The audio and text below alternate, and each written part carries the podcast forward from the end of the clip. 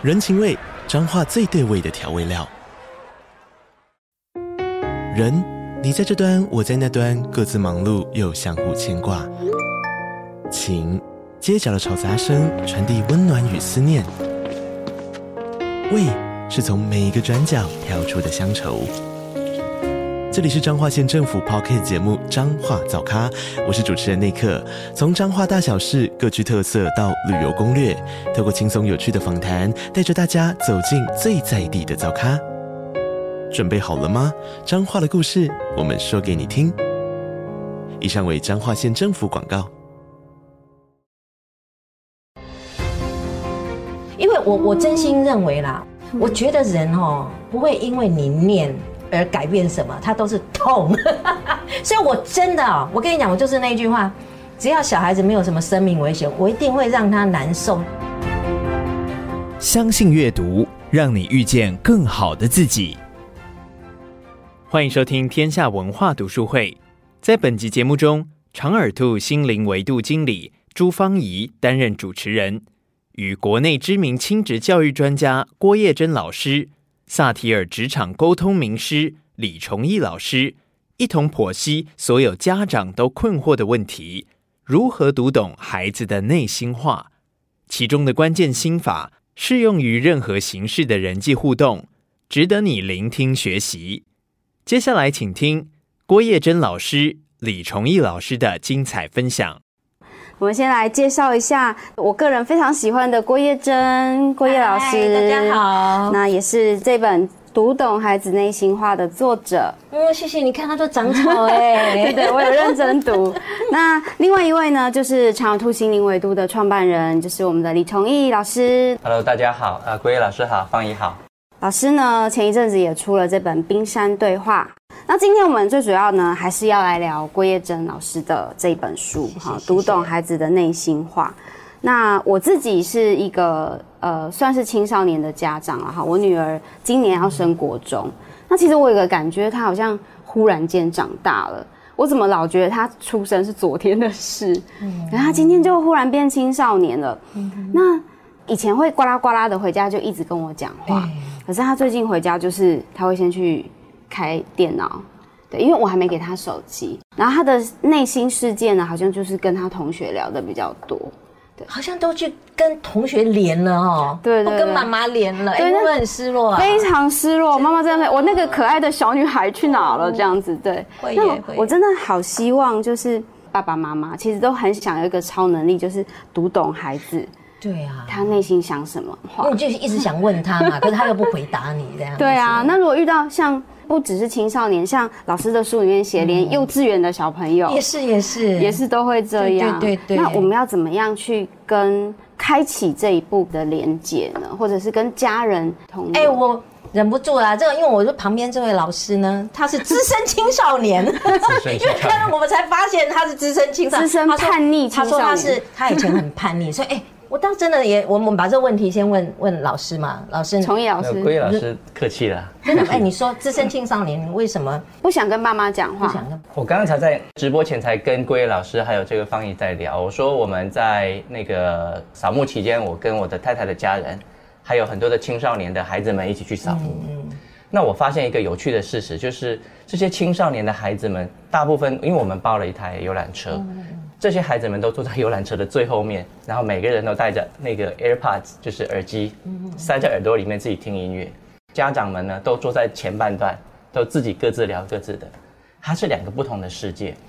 然后因为我们要去南部扫墓嘛，所以我当时我想要跟孩子去做一点连接，我就跑到后面了。其实我当时我也不知道要跟他们聊什么，但是我看到他们都戴着耳机，我就问他们：“哎，你喜欢 Blackpink 吗？”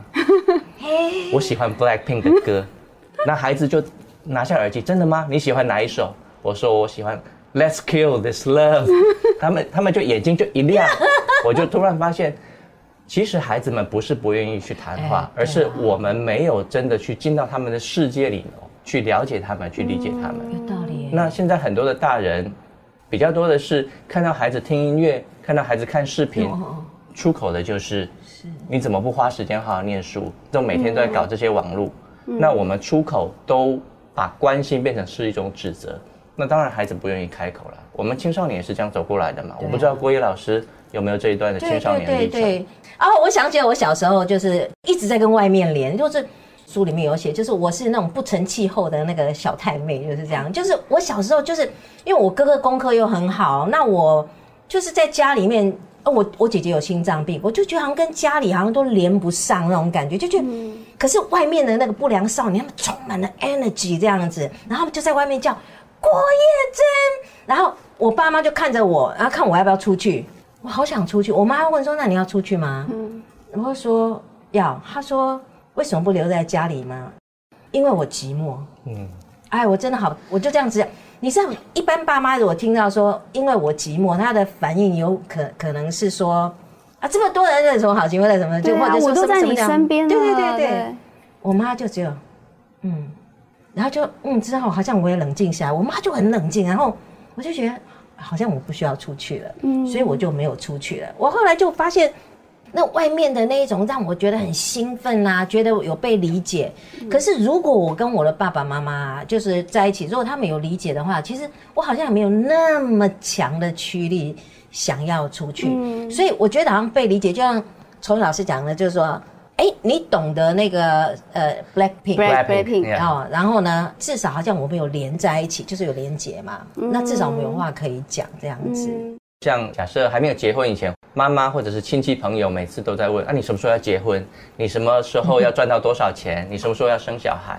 如果话题都围绕着这些，对，那我们大概就跟家里的人的连结的意愿就少了。现在一样的。如果孩子在你的面前，你常常就会问他：“你学校功课怎么样啊？作业写完了没有啊？”当然，孩子不愿意跟你谈话，因为你谈的都是他觉得会被指责的地方。所以你要找一个能够适合切入孩子内在世界的一个 topic，他才有他才有这个机会能够跟你连接。哎，有时候我们就说，我们根本没有逼他，我们也没有没有问他，他就是不要跟我讲。可是我知道为什么，我跟你讲。我的一些在念博士班的人都不想见到我，你知道为什么？他说一见到我，他自己就看到自己博士还没有念完，他有压力，所以他他不见得是真的讨厌我们做父母，而是他看到你，他就觉得说他好像自己对不起你什么，或者是觉得他在你心中不完美，他不想跟你去说什么，因为好像跟你在一起就看到我自己功课不好，或者我哪里不好这样子。嗯，所以有时候好像其实我我书里面好像也有写一个，就是说。妈妈已经没有再逼了，可是反倒是小孩也放不太下，已经变成一个惯性了。对对对对，嗯，所以其实我刚刚听郭叶老师说你妈妈的反应，其实我是很感动的。嗯，就是一般的妈妈可能不会这样做，她反而会让这个想冲出去的小女孩去思考说：“哎。”我真的有这么想出去吗？嗯嗯，就是他的冷静让我，你一看我就知道我是一个很活跃的人。他让我这个非常活跃的人，然后哎，能够静下来。他说嗯的时候，他好像扮演我的前额叶，就哦，对我在干嘛？嗯、我会这样哎，要怎么才能练到这个境界？从科学的角度来看的话，也要理解孩子啦。有的时候，你看那个呃青少年的孩子，他的前额叶皮质有一个灰质区哈。它是比较难去平静下来的，所以成年了以后，它的那个前额叶皮质的灰质区域，它才会比较平稳一点点。对，所以它比较躁动，这个是自然现象。所以也不用这么期待说孩子一定在你的面前就是很乖啦、很安静。还有一个就是，嗯，太乖的孩子其实他可能也在某种框架里头被限缩了。对啊，是以后被他骗了。用怪了造，有在在老师的书里面有写说，其实我们要营造一种不敌对的气氛。但我想问的是，如果我真的对 Blackpink 就是没兴趣，对啊，那怎么办呢？我我没有办法跟他一起有共同的话题，但我又很想试图的接近他。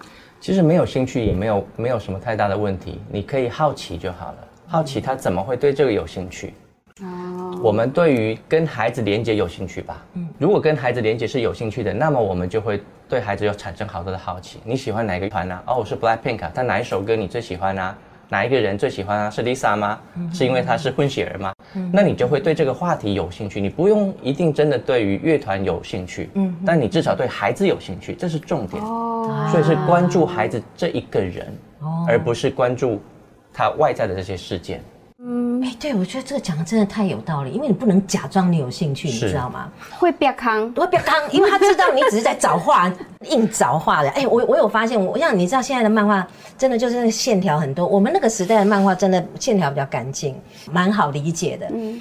可是我儿子他们那个漫画，我完全就就真的看不懂，像那个什么晋级的巨人那个，哎，我都完全看不懂。嗯，然后可是因为实在太红了，连老高都在讲，我就请教我儿子，我儿子就跟我讲说大概在讲，因为他实在是太难懂，我也没有打算要去看好，我就很花时间。可是我我想说，我儿子这么喜欢，我真的有问他说，哎，晋级巨人在讲什么？为什么你你会那么有兴趣？然后他在跟我讲的时候。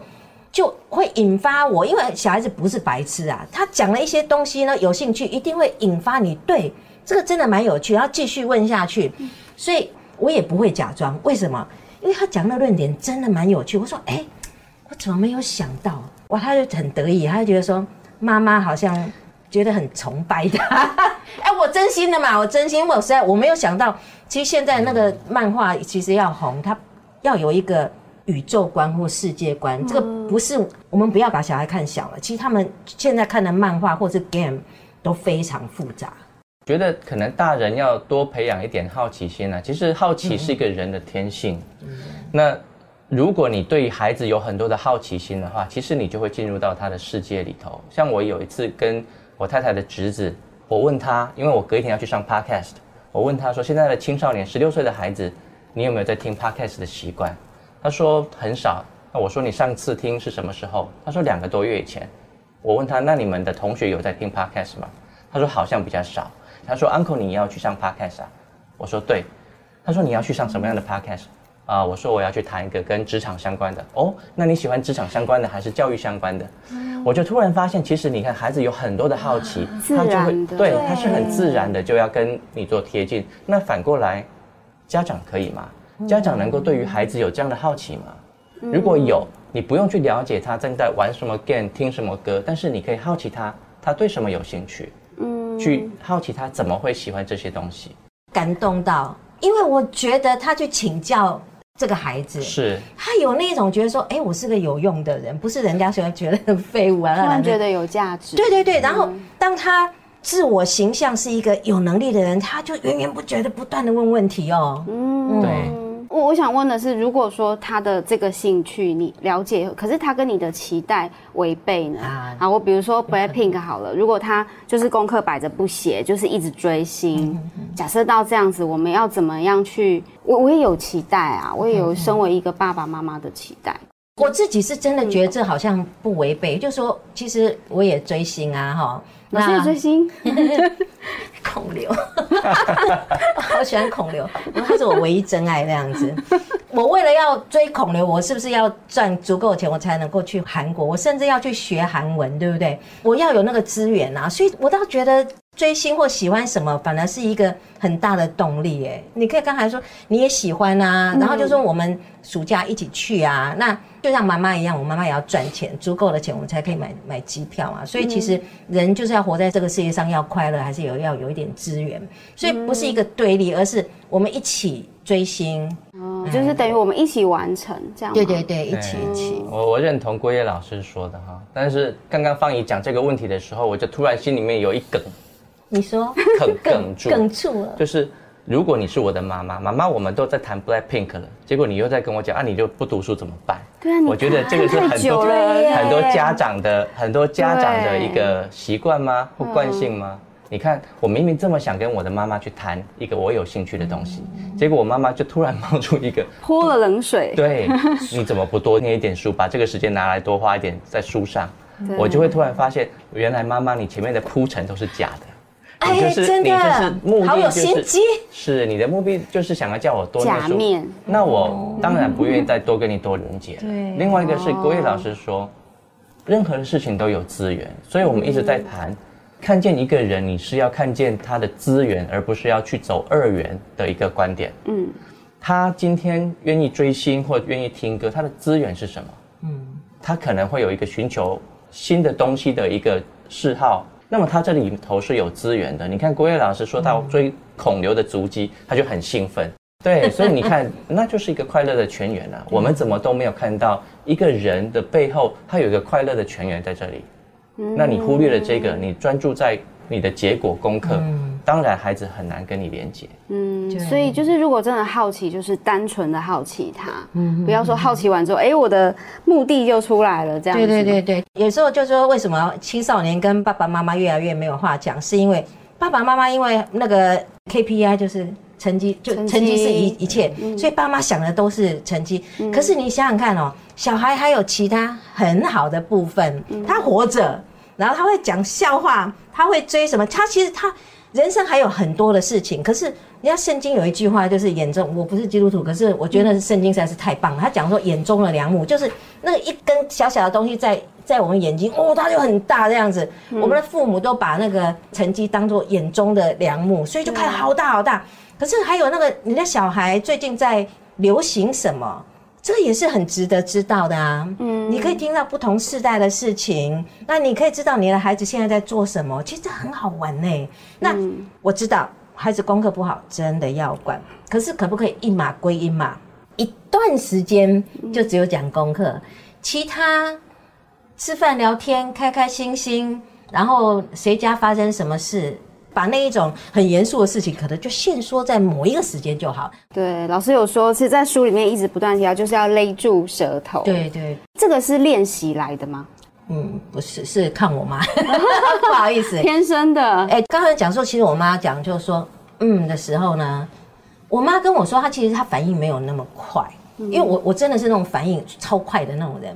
那你知道，要跟我这种人斗法，我妈斗法的方式就是，嗯。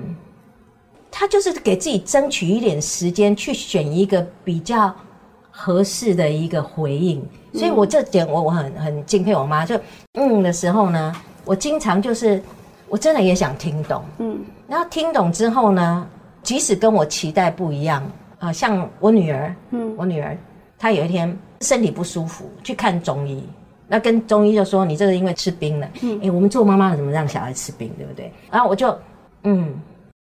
啊，他已经这样讲，我我还要多念，不是医生都讲，那我再讲第二遍的目的干嘛？我就嗯，好像再多讲，好像就是啰嗦了，因为医生讲了嘛，他也跟我讲，啊，后来过没两天，他又不舒服了，然后他说妈，应该是我这两天吃的冰，我内注射的，不知道。你会不会内伤啊？啊，对对，就就真的差点内伤，我就哦，可是我后来心里想说，就在正念的时候训练，当你有一种要冲口而出。这时候在讲话是你的性仁和在讲话，你讲的不好听，嗯、不好听，他对方也收不下一个那么烫的礼物，所以最后我还是决定嗯就好了。嗯、OK，那可是呢，我心里真的是对，我就是会内伤。我后来就分析，我女儿就是不是不知道不能吃冰，她是无法克制欲望，忍不住，有道理吧？嗯，所以我不应该再念她说不是知道那个那个，而是应该要传授他怎样可以不要吃冰。嗯，可是呢，我我又不能太明目张胆，因为这样他就会觉得我在秋后算账。嗯，所以有一天我就讲，就是说，哎、欸，你知道吗？妈妈能够吃低糖，就是等于我都是我都没有吃米面饭啊。可是哦，妈妈都会买那个蛋糕给我的学生吃，每个礼拜哦。你知道我怎么克制住的吗？我就是要出门之前，我一定把自己吃得很饱，然后去买的时候就不会多买一个。然后别人吃的时候，我也不会说分我一点。然后我女儿就回答我：“对，妈妈，我自己有发现我会吃冰的原因。”她就说：“我只要把自己水喝够了，然后呢，即使人家揪我买饮品，我都不会。”那如果我是儿子女儿，我就说：“妈妈，那是你啊，又不是我。我吃了很多的正餐，我还是会想要吃冰啊，那怎么办？”妈妈，我有另外一个胃可以装冰啊。对啊。啊，OK，那我我就说。对呀、啊，其实每个人都不一样，的确是每个人都不一样。不过你刚刚这样跟我讲，好像就是跟我说，就是因为吃冰，所以最近身体不舒服，舒服身体不舒服很难受哈。对对，让他自己去体验那个不舒服。对啊，所以就说你还是决定想要吃冰吗？还是不要好了。啊，即使他跟我说，对我还是要吃冰，我说好啊，那我说你可以继续再体会看看，因为我我真心认为啦。我觉得人哦，不会因为你念而改变什么，他都是痛。所以，我真的哦，我跟你讲，我就是那句话，只要小孩子没有什么生命危险，我一定会让他难受，难受到他自己说他不要吃冰。嗯，让他自己身体有体会，就会跟头脑的连在一起。对对对对，感受还是最强烈的。其实郭毅老师刚刚的示范已经很好了，就是他其实有去理解一个孩子，他说他想吃冰或不想吃冰，他后面真正的内心话是什么？我想要跟妈妈连接嘛，我想要告诉妈妈我的身体有不舒服。舒服对，对，虽然可能嘴巴上像我是比较叛逆的，我嘴巴上可能会倔强，哦，我还是想吃冰啊。嗯，但是我其实心里面有另外一个声音，就是妈妈，你有没有听到？其实我我心里面有另外一个声音，是我想告诉你，我想跟你连接，我想让你知道我的状况，这个才是重要的。对，那个就是冰山嘛，我们。没有讲出来的话，其实就是冰山。对，请可能他真的很想说：“妈妈，你帮我想个办法，帮帮我。嗯”那如果这时候冲口而出的是“我早就跟你说了，啊，你怎么又忍不住？”嗯，可能这个时候的那个情绪又会激发他，反而不会去冷静下来思考，变成他的杏仁核更胖，长得更大这样。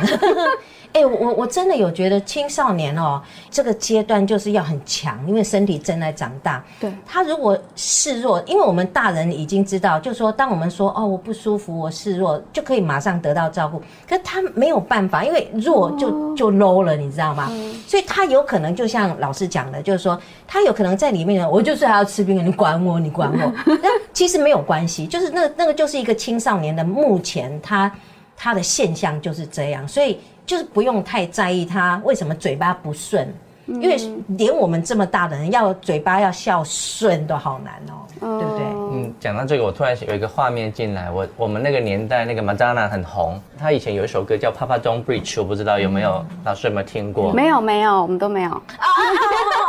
就是就是 Madonna，Madonna 是一个未婚怀孕的一个少女，当年啊，她很年轻的时候，然后她那个 MV 就是在讲说她跟爸爸之间有冲突，所以。有的人可能会说：“老师，你们提的就是吃冰这种小事啊。那如果遇到像未婚怀孕的这种，嗯，你能够忍受吗？那你要怎么办？对对，你要怎么去跟孩子去谈？嗯，所以我觉得可能很多人会纠结在这里。如果我真的没有办法忍受的怎么办？嗯，就是他已经踩到我的界限了。对，那这时候我真的要明确的跟他说。”这是我们的规矩，是不能这样做的。对对对，我有觉察到一件事，就是有时候一生的亲子关系会破裂，就是在孩子最脆弱的时候。那个时候，我们如果呢，我们即使再生气，我们都要先照顾小孩的身体，因为他现在很脆弱。嗯，所以你这时候勒到你内伤，你都要勒。其实真的，我有一次被我女儿气死了哦，是房间很乱，因为我们我们有一个有一个规则啊，就是啊。每个人为自己的人生负责。那他的房间简直乱到，我告诉你，基本上他的衣服已经吐出来到走廊了。嗯，然后我就忍不住就说：“云，你什么时候才要收房间？”他说：“哎，妈妈，我记得我们之间的约定是说，每个人管好自己的房间就好。我不太知道我们现在规则变了吗？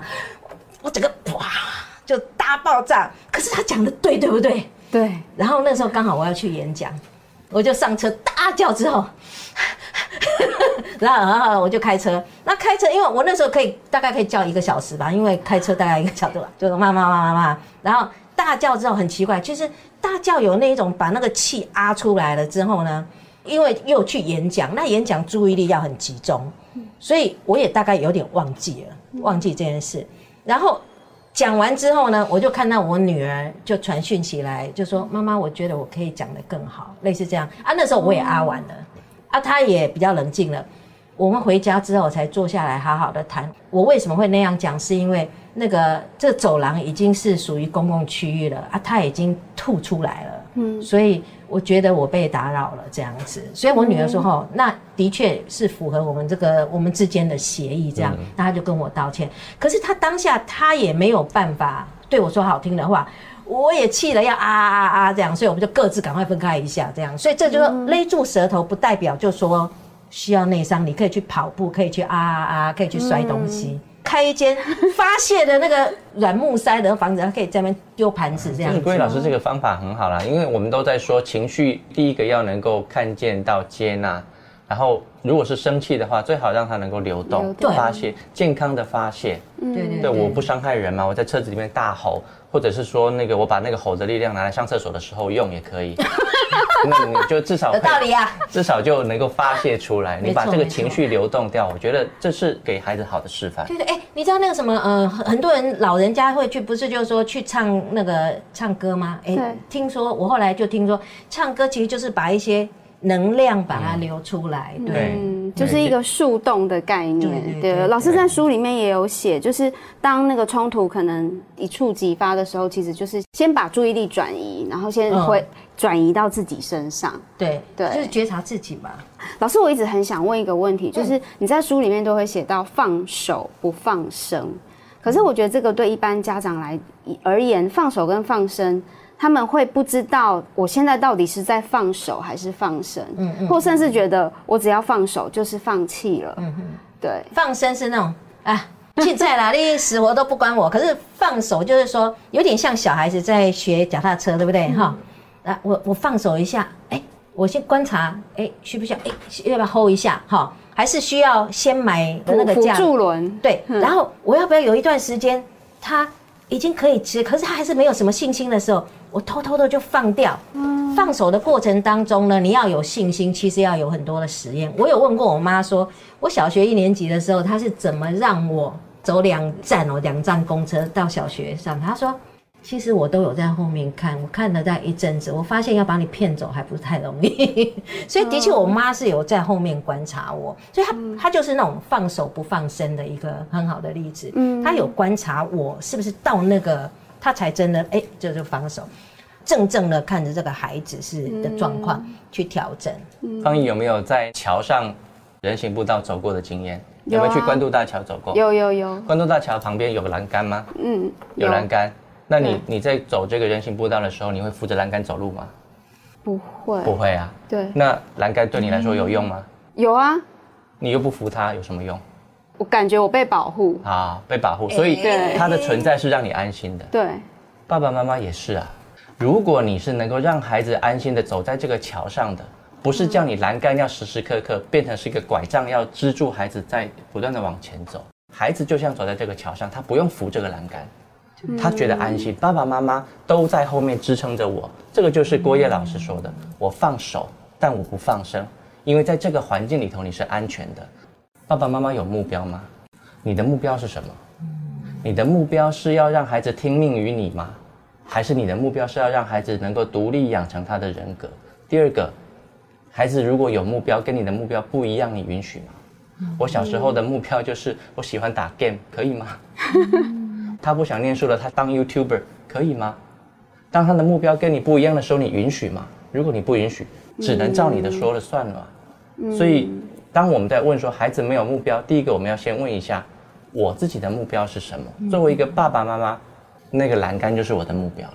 第二个，当孩子有目标，我能不能多一点去好奇他？孩子啊，你在这个桥上走路跌倒了，发生什么事了？过不去啊？我能不能多一点的好奇？先设立好父母亲的目标，再来去好奇孩子他发生了什么事？嗯，老师这个比喻很好，真的耶，关渡大桥，对，这很棒。感谢你收听天下文化读书会，郭叶珍老师的《读懂孩子内心话》，以及李崇义老师的《冰山对话》两本沟通好书，值得你阅读。请透过本集节目资讯栏连接购买，打造更好的人际关系。天下文化读书会，我们下次见。